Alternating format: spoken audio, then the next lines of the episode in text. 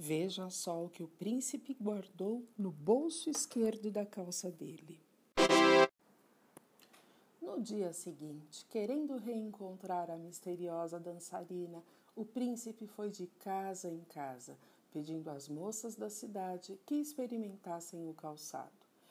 Ele seguiu naquela busca por horas e horas, mas não encontrou nenhuma donzela cujo pé se acomodasse ali. Finalmente, quando já era quase noite, sua carruagem chegou à última casa da cidade, a casa da madrasta. Quando ela escutou o príncipe gritando "Ô de casa!", trancou Cinderela no sótão. O príncipe ofereceu o calçado para Romilda e Cremilda, mas é claro que não coube, e elas até passaram farinha nos pés. Bem, se não há mais ninguém aqui, vou embora, falou o príncipe com tristeza. É, não tem mais ninguém mesmo, disseram a madrasta, Romilda e Cremilda ao mesmo tempo. Cinderela, que estava com os ouvidos grudados na porta do sótão, escutou tudo e pensou: tenho que sair daqui de qualquer jeito. Então ela lembrou que no sótão havia muitos sapatos velhos. Cinderela arrancou os cadarços deles e, fazendo uma corda comprida, desceu pela janela. O príncipe já estava entrando em sua carruagem para ir embora quando olhou para trás e viu que uma moça descia pela corda. Era Cinderela. Ela ia experimentar o calçado.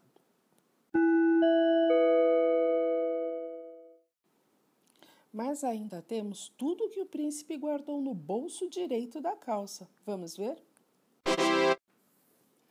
No dia seguinte, querendo reencontrar a dançarina misteriosa, o príncipe foi de casa em casa, pedindo às moças da cidade que experimentassem o calçado.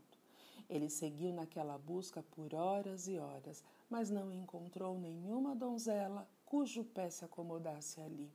Finalmente, quando já era quase noite, sua carruagem chegou à última casa da cidade, a da madrasta.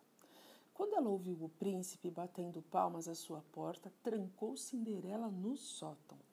Logo que entrou na sala, ele ofereceu o calçado para Romilda e Cremilda, mas é claro que não coube, e elas até passaram óleo de cozinha nos pés. Bem, se não há mais ninguém aqui, vou embora, falou o príncipe com tristeza. É, não tem mais ninguém aqui mesmo, disseram a madrasta, Romilda e Cremilda ao mesmo tempo. Cinderela, que estava com os ouvidos grudados na porta do sótão, escutou tudo e pensou: tenho que sair daqui de qualquer jeito. Então seus amiguinhos animais resolveram ajudá-la.